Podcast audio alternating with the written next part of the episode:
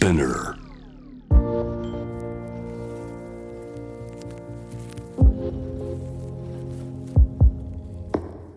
藤原信也新東京漂流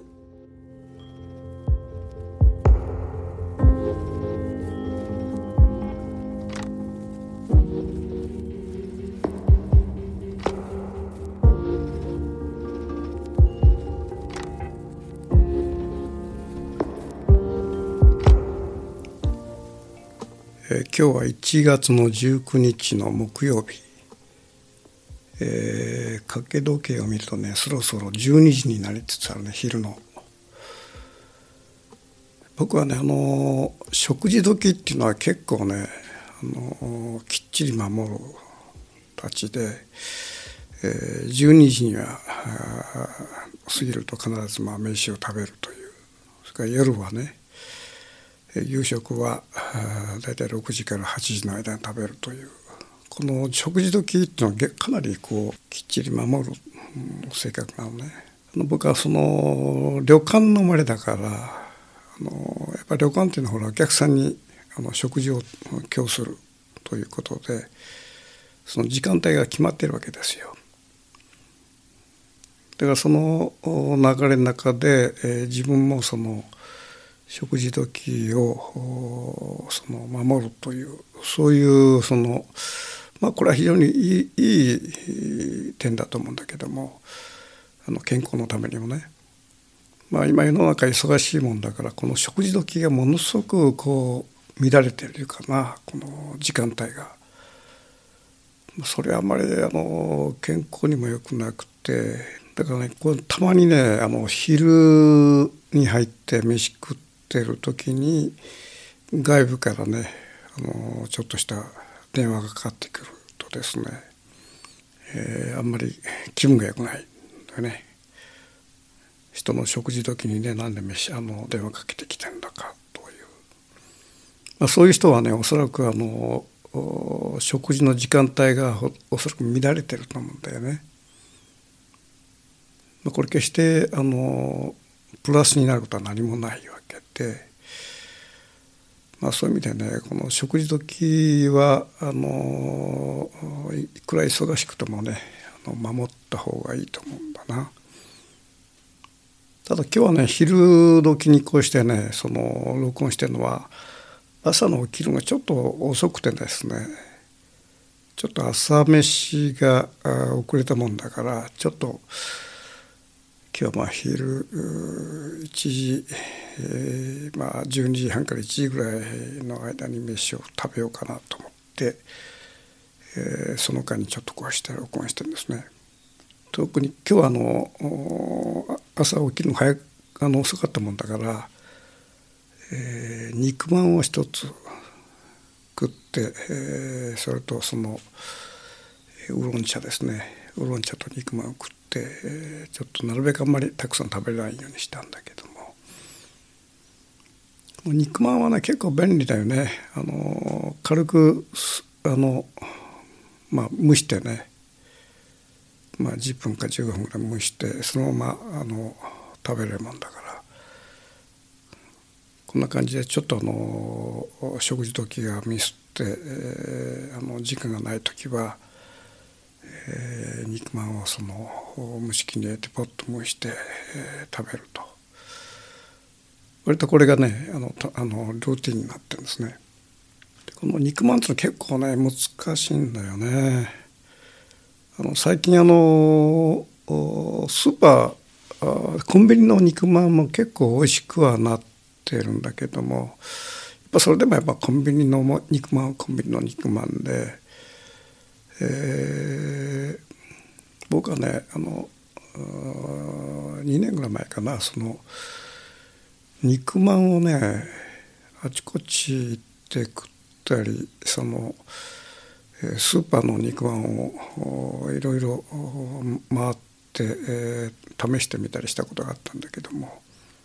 今あの僕はもう常食にしてるのがあの蓬莱軒の肉まんだよね。これスーパーにたまたま売っててねあの3つ入りで一つが100200円もいかないんじゃないかな。結構安いんだけどねこれなかなか美味しいんだよね。ということでそのネットでもその蓬莱軒の肉まんって売ってるんだけどそれをね取り寄せてもちょっと味が違う。だからこれはまあ作るその制作をする場所は違うのかな。近くのスーパーにね蓬莱軒の肉まんの3つ入りのものが売ってたらちょっと試してもらうといいよね。これなかなか、まあ、美味しいんだよね。ただこの肉まん一つにとってもやっぱりそういうあの探求心っていうかな肉まんの探求心っていうのはおかしいけどもいろいろこう自分の足で歩いてね探して回って、えー、だからそういうふうなものに至るわけで、まあ、その話っていうのはね先週お話ししたその偶知偶然に至るっていうかな、まあ、その話とちょっとやっぱりあのリンクするところがあって、えー、単純にまあ偶然に美味しい肉まんに行き当たるわけじゃなくてまあそれなりの至るためのなんかこう一つのこの行動力っていうかな。えー、求めるこう力っていうか。まあそういうものがあって初めてその偶然に出会うということなわけで、えー、それはまあ肉まん一つとっても同じことだと。まあ、先週お話ししたのはその僕がまあ本当駆け出しのね、えー、頃にただこうお金を稼ぐためにこう写真を撮ろうとしてた時代の象狩りの話をしたわけだよね。まあ、先週話したようにそのこの象狩りのシーンを撮りに行って、えーまあ、一日かけてもヘトヘトになって、えー、帰ろうとしたんだけどもまだ何かこうその先を見たいその先を見たいっていうなんかこう気持ちがあって、えー、バスを最終バスをまあ見送ってしまって、えー、野宿するため、えー、つもりで、えー、森の中にさまよってたら、まあ、そこでねあの、まあ、それもグーチなんだけどもあの狩られた象が十数頭集め集められてるこの林に行き当たってそこでそのいろんなメディアがね全然撮ってない写真が撮れたというそういうまあ話をしてそれもその僕はこれまでまあ今回の世田谷美術館で開催されている250点の写真の中でおそらくもその偶然というものがなければ撮れない写真っていうものがおそらくもう半分以上あるんだけども。ということで成り立ってる、まあ、僕の写真家としての仕事っていうかな。でそれは結局そのたまたま偶然がそこに生じたから撮れたんじゃなくて、えー、そこに至る何かの壁を破るこう求めるこの行動力というかそれがあって初めてどっかで壁が破れてその先に見えたものがあまり人が見たことないような景色新しい景色が見えてくるという、まあ、そういうことを先週語ったわけだけども、まあ、これね振り返ってみたらば至る所にそれなんですね。偶知偶然に至る行動力っていうか求める何かこうパッション情熱っていうかそういうものがあって初めて偶然が生じるという。例えばあの僕のその最もねこう写真の中で誰もが知る有名なあの、えー、犬野犬がねあの人間の屍を食べているその写真の写真にえー、人間は犬に食われるほど自由だったというそのコピーをつけてそのコピーもまあ知るぞ人ぞ知るというこう有名なコピーになったんだけども。そういうこの偶然の一点の写真においてもこれもねやっぱりあの偶知っていうかな至るためのなんかこう求めようとするこう、情熱っていうかそれによって生じてるわけで、まあ、この写真に関してはちょっと以前にもこのポッドキャストで喋ってると思うんだけどもおさらいしますと、えー、このインドではまあ12年に一度の非常に大きなクンブメラという祭りがあって。まあ、日本あのインド全土からね、えー、60万人120万人とか言ってものすごいこれおそらく世界最大のね人が集まる祭祭りなんだけどもそういう祭りがそのインドのガンジス川とジャムナ川の合流地点のアラハバードというところで開催されると。でそこにまあ僕はその駆け出しの頃写真撮りに行って、えーまあ、駆け出しの頃っていうのは逆にねいろんなね機材持ってんだよね。まあ、今はねほとんどもう機材らしきものはなくて肩にカメラ1台とレンズ1本というまあある意味でこれ達人的なスタイルなんだけどもあの機材をたくさん抱えていろんなレンズを持ってるまあある意味で駆け出しなんだよね。まあ、そういう意味ではあの象狩りにしても、えー、クンブメラの祭りを取材にしても駆け出しの自分だったからねあのカメラバッグ大きなカメラバッグにレンズたくさん入れて、えー、三脚を持ってというような要するにまあカメラマンスタイルだよね。そういう形でその象狩りも行ったしそれからそのこの、えー、クンブメラの祭りもの取材もしたわけですよ。でこれやっぱりあのクンブメラももういろんな取材が入っててね。でまあそれなりのねあの写真をまあ朝からずっとこう撮っていって、えーまあ、これである種のこのポートフォリオできたなという感じがしてたんだけどもそこでまあ3日間開催されたそのクンブメラが終わってあの一気に人がこうわともう引き上げていってそれでもうあの騒然としたねあの世界がに静けさがこう漂ってきたという状況があってですね。これまああの先週喋ったその象狩りのシーンと似ててね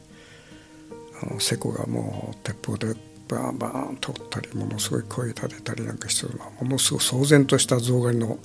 シーンが終わった後のこの森の静けさっていうかな、まあ、それと同じようなねこの状況がそのクモメラも展開されて全ての人が引き上げたそういう中で、えー、ガンジスの縁にじっと佇んで。えー、見てたんだけどもなんかちょっとこう、あの、その先がなんかないかなと。まあ、いろいろまああの例えば対岸までねこう船で行って山に登って山の上からその500ミリのレンズでねこう、えー、大群衆の俯瞰をねずっと滑るように撮ったりとかでいろんなことをしたんだけども何かこう何か足りないとあのやっぱどこ飽き足りないものがどっかにあるわけだよね。でそのまあ相当ね、えー、全てを抑えてるんだけど写真としてはそこで終わってしまう終えてしまう写真家と何か何かあのもう少し求めたいというこう心残りというかなそういうものを持ってしまう写真家そこで大きなね分かれ道が僕あるような気がするんだよね。で全てのね人が帰ってしまってあのそこでこう満足はしてないんだよねなんか知らんけどまあいろんなこうシーンの写真撮った。だけど何かこうあの特異性っていうかあのぐっと胸を打つようなねものが欲しいなという気持ちであのもうそろそろ夕方になりつつあるガンジスの川のカップ地に佇んでたわけよね。そうするとこのガンジス川の遠くの方からねあの犬の声がねこうこう聞こえてきた。まあ、犬の声はね別にその珍しいもんじゃなくてあの時々聞こえ聞こえてくるんだけどもこのガニスのこの川の向こうから聞こえてくるこの犬の声がね何か気になったんだよね。まあそれ一つの勘だろうな。この犬の声のなんか質に何かこう何か感じるものがあったと。ということでそこにちょっと行ってみようかなということであの機材意識持ってねあのまあ近くにまだ燃やってるそのボートマンおじいさんにまあ話をしてちょっとあの向こう向こうの岸に行ってくれないかとこれ岸というよりはその中州ですねこのジャンブナ川とガンジス川の合流した地点に広大なね中州ができてるわけですよ。そこの方からその犬の声が聞こえてくるということでちょっとおじいさんに話してあのあそこの中洲のとこにちょっと船で行ってくれないかと。でまあ1時間ばかり、えー、ちょっとあのあそこに行きたいんだけどということで行ってですねまあそれでその中洲に、えーえー、乗り込んで、えー、耳を凝らしてストースのやっぱ犬の声が聞こえてくるそちらに向かってまあ歩いていってでしばらくするとその向こうに、えー、例のその僕が撮ったあの有名な写真のシーンが現れてきたわけだよね。で当初これはその三脚を据えて500ミリのレフレックスレンズというもので写真を撮ったんだけども、まあ、そこでまあ撮ってから OK だというそこにもならないんだね。あのまあ、いわゆるこの僕が撮ったあの有名なあのシーンがそこで撮れたんだけどもそこでもねなんかこう飽き足らないっていうかでさらにねこの望遠でなくてあの広角レンズでその近づいて撮りたいと、まあ、広角レンズ28ミリをねあの付け替えて、えー、カメラ1台肩に下げて、えー、その犬のが人間食ってるところに近づいていくというまあ、これはかなり無謀なね行為だと思うんだよね。まあ、人間死体であれ人間を食ってる犬のところにねさらにあの接近してその取りたいと。で28ミリでね結局接近してもうその画角いっぱいにその被写体を入れて撮るっていうことはおそらくまあ5メートルとかねまあそれぐらい3メートルと5メートルとかそう近づけなければあの取れないわけなんだけどもまあ広角でその体ごと接近した写真を撮りたいと思うのはねこれはあの僕はまあ今でもそうなんだけどもその僕はズームっていうのは一切使わない。ただ望遠もねもうもうまあ、まずもう今は使わない。あの標準レンズしか今は使わないんだけども結局そのレンズに任せて、えー、望遠だと近づかなくても撮れる。ズームだと自分の体を動かさなくてもその向こうがこう大きくなったり小さくなったりするという非常に便利な機構なんだけども。やっぱりあの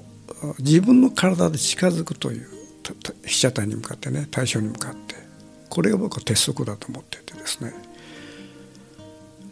だからこの望遠で撮ったからよろしいということじゃなくて自分のその体足でずっと近づいていって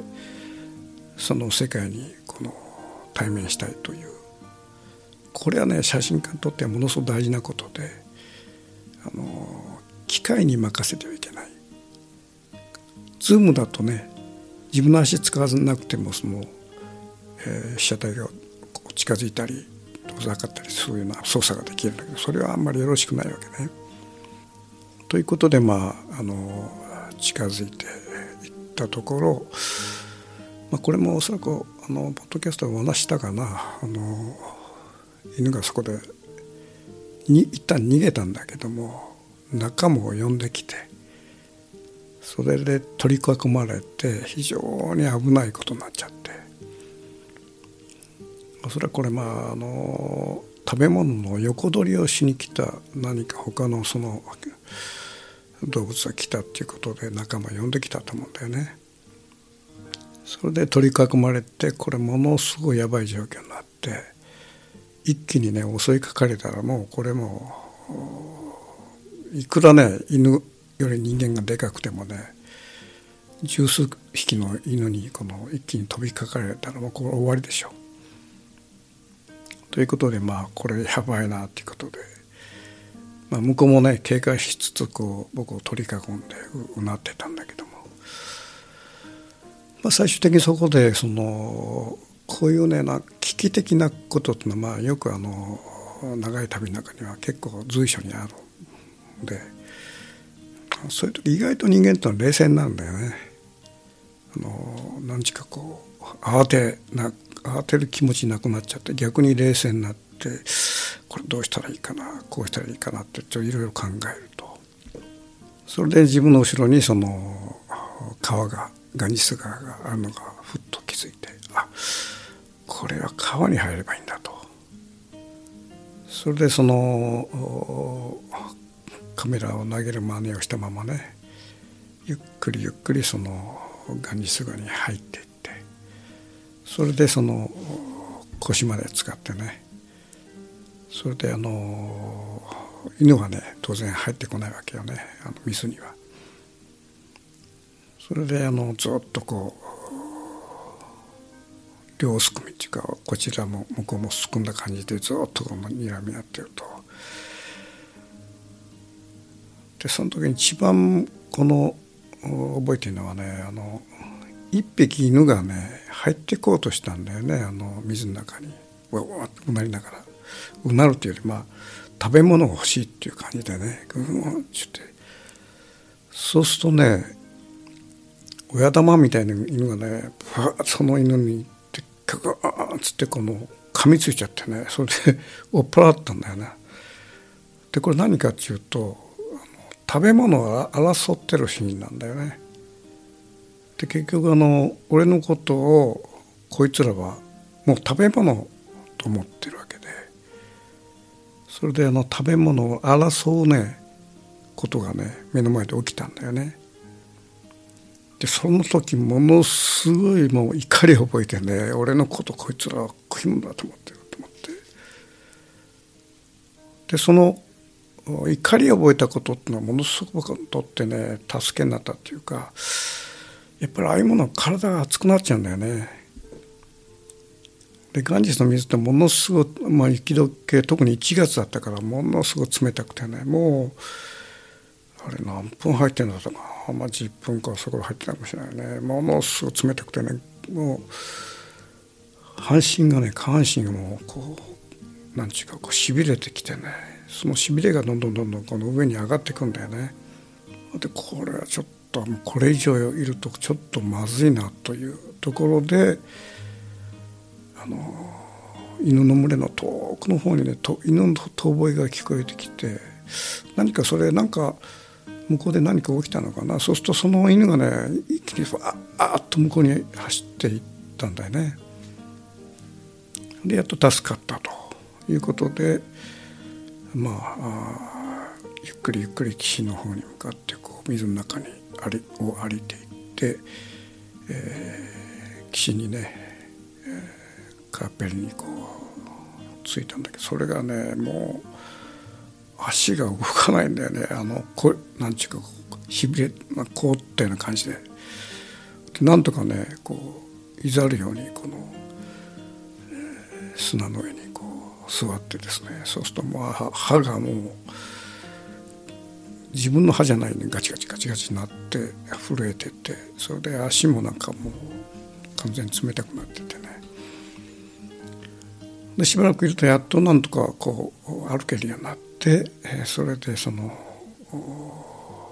ゆっくりゆっくりまあ機材のところに行って、えー、機材をこう畳んでですねで遠くの待ってるじいさんのところに歩いていったと。でまあじいさんはね何をもう僕はそそこでそういうなんか危機的な死に直面したようなことが起きたと全く思ってないわけで、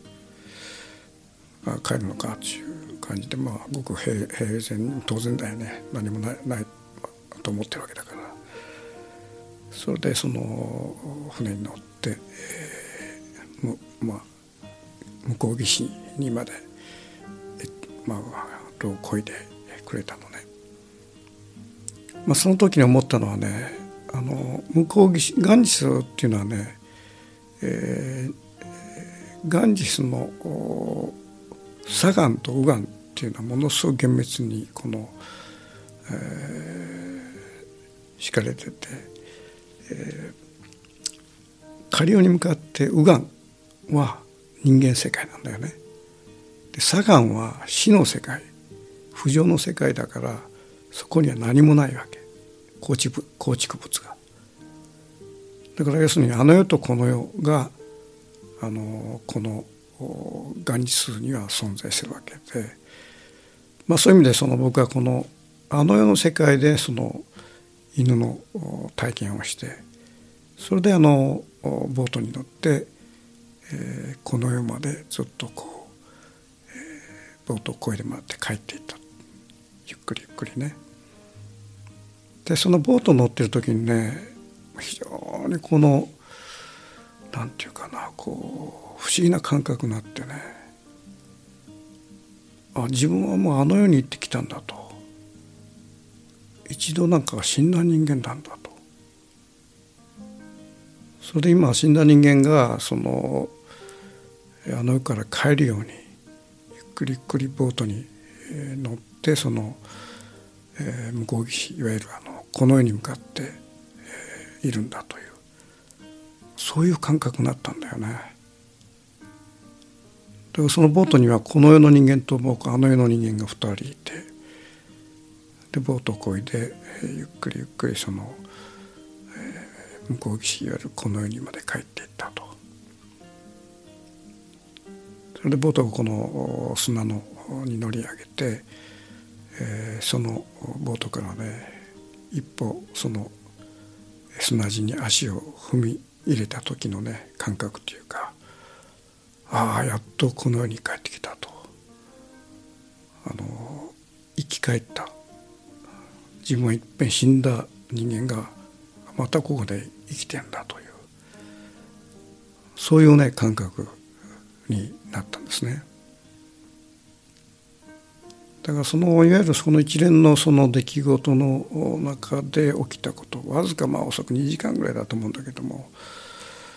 それはねあの僕のこの人生のね大きなこの分岐点っていうかなあの一度死んだ人間まあこれおそらくまあこういう言い方おかしいと思うんだけども、まあ、人間まあたくさんいろんなまあものすごいたくさん人間といるんだけど自分が一度死んだ感覚になったなる経験っていうのはおそらくあんまりないと思うのね。だから僕は二度生きてるとそういう感覚があの犬のシーンのによってね生じて、えー、それ以前それ以降の自分というのはねちょっとねなんか感覚が違ってきてんだよね。まあそういう流れの中で人間は犬に食われるほど自由だというまああの言葉はあんなんだけども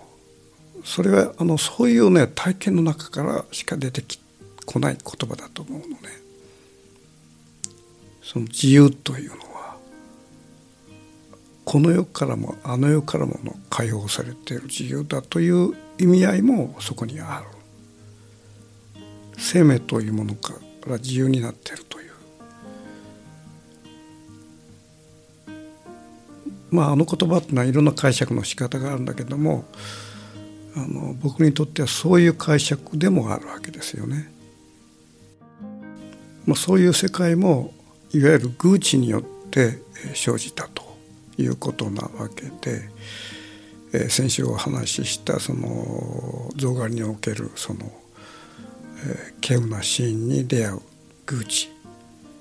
それからその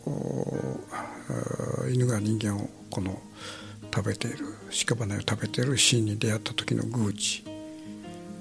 これもやっぱり至るためのある種の求める何かを求めよう求めようとするものによって生じた世界なわけで。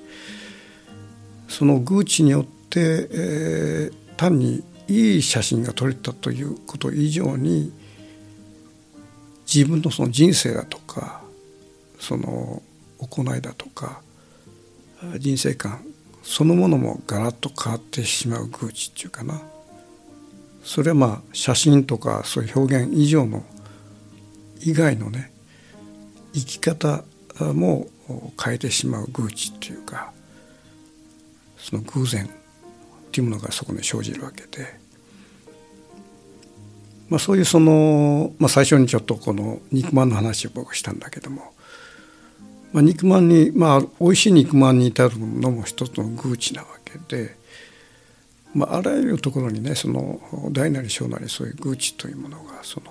介在しているわけで、まあ、そのことをね念頭にその、まあ、僕のようなね、まあ、不埒な人間っていうのはいろんな偶知を抱えてるんだけどもそのことを念頭にね自分の生活をねあのしていくと非常に面白い世界が展開してくると僕はそう思うわけで、まあ、皆さんもねそういうこう愚痴愚痴という言葉をね念頭にちょっと生きていくと目の前に面白いものが現れるとそういうふうに思うのね。さてあのこのここでちょっとあの申し上げるんだけどこのポッドキャストがですねあの2月いっぱいで終わります。でこれ3年経ってですねあの、まあ、3年というとちょうどコロナの期間なんだけどもこれはあの JWEB とのこの話し合いで3年という契約をしてたもんだからここであのいわゆる2月いっぱいでこのポッドキャストは終わります。ただこれいろいろね聞いてる方たくさんいらっしゃってねただこれをこのただ終わりますじゃまずいなといつも思っててね、まあ、何らかの形でこの、えー、これを持続する方法がないかなとは探ってるんだけどもやっぱそれなりのねこれあの費用このランニングコストがかかるもんだからそういうことを含めてじゃあ今後どうしたらこれが持続できるかなと今まあ考えている途中ということですね。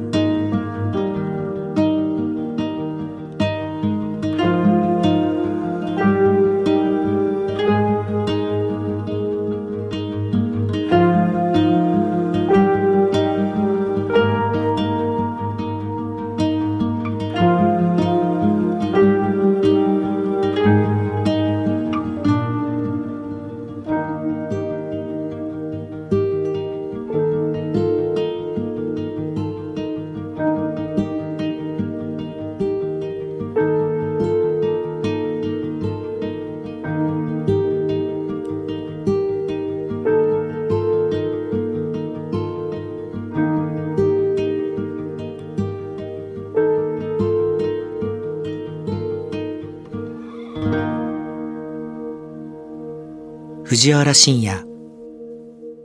新東京漂流。